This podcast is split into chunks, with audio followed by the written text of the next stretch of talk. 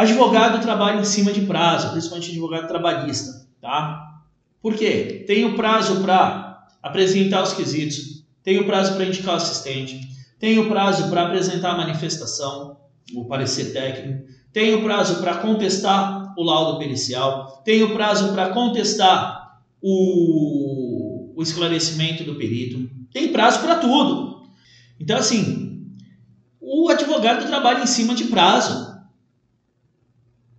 Se o assistente técnico não está ligado, se ele não está é, é, atento aos prazos do advogado, cara, essa parceria não vai dar certo. Tem que estar ligado no prazo do advogado, tem que estar atento, tem que estar focado, tem que estar alinhado com o advogado para atender o prazo dele. É ele que mexe com o processo.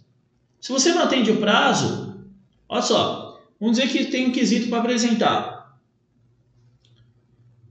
Perdeu o prazo.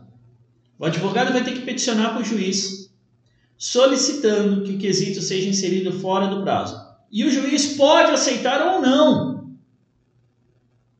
E isso ainda pode tentar ser indeferido contestado pela outra parte. Ou seja, você pode ficar sem os quesitos do prazo, do, do processo. Contestação do laudo pericial, a mesma coisa. Passou o prazo, o que, que faz? Apela para a boa vontade do juiz. E ainda assim a parte contrária pode tentar contestar isso. Então, prazo é fundamental para o advogado. Se você não atende os prazos do seu advogado, essa parceria não vai, não vai funcionar.